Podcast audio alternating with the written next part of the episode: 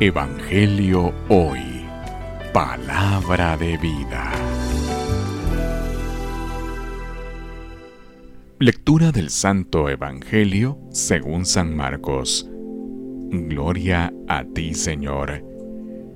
En aquel tiempo Jesús se retiró con sus discípulos a la orilla del mar, seguido por una muchedumbre de Galileos, una gran multitud procedente de Judea y Jerusalén, de Idunea y Transjordania, y de la parte de Tiro y Sidón. Habiendo tenido noticias de lo que Jesús hacía, se trasladó a donde él estaba. Entonces rogó Jesús a sus discípulos que le consiguieran una barca para subir en ella, porque era tanta la multitud que estaba a punto de aplastarlo.